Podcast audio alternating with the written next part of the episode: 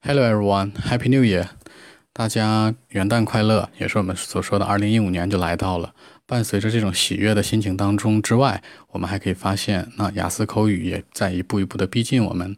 那今天我们来讲一下雅思口语当中考试当天的临场发挥所需要注意的礼仪问题。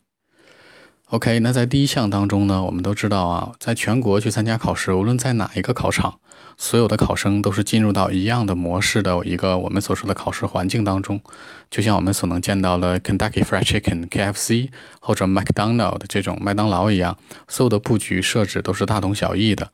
那在这个环节里面，我们到底需要去注意什么和不能够去做什么，这是我们一定要去讨论的。首先，第一项。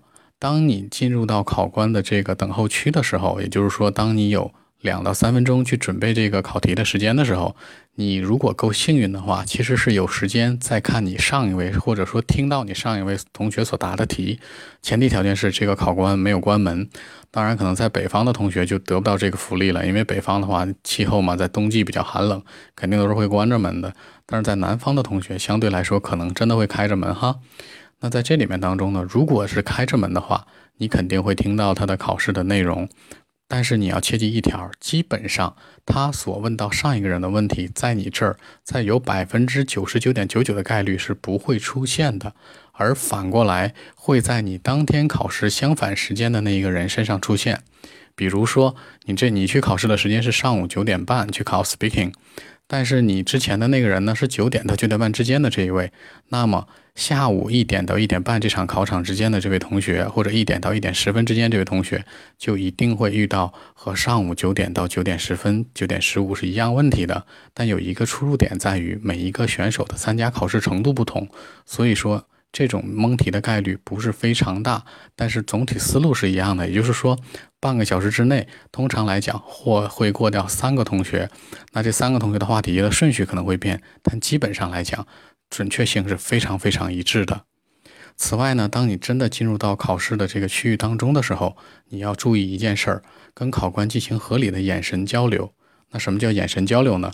我们知道西方国家的人有个特点，不喜欢盯着别人的眼睛看。如果真的要盯着别人的眼睛看，只有一种情况，叫做 stay focus，叫做专注于你的回答。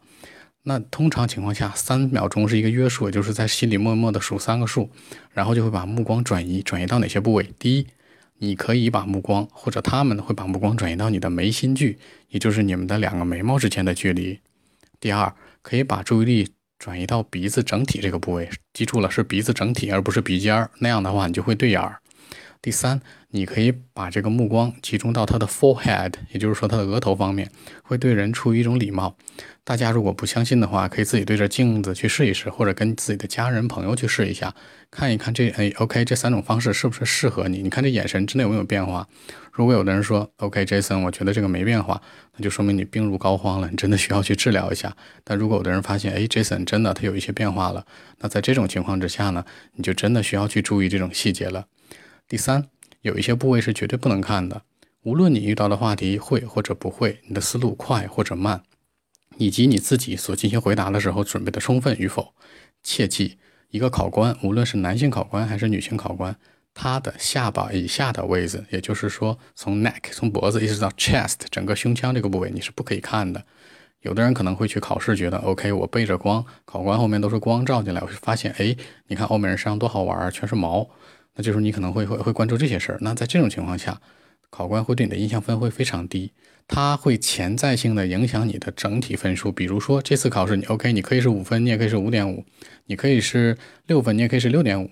那 OK，我只给你整数分，我不会给你这点五的分。有没有这种情况？说 Jason，那我从五点五。没有升到六分，是不是因为考官？但凡从点五分数升到整数分数，这个区间是跟这些细节没有关系的，是你实力的体现。但是，比如说从六分到六点五，这个里面细节起了一部分很重要的作用。所以说，大家在考试的时候，在这些礼仪方面的问题上，一定要非常非常的去注意。这就是我给大家准备的一小块的礼仪文化的问题。之后我们还会有再有第二期的注意内容。谢谢。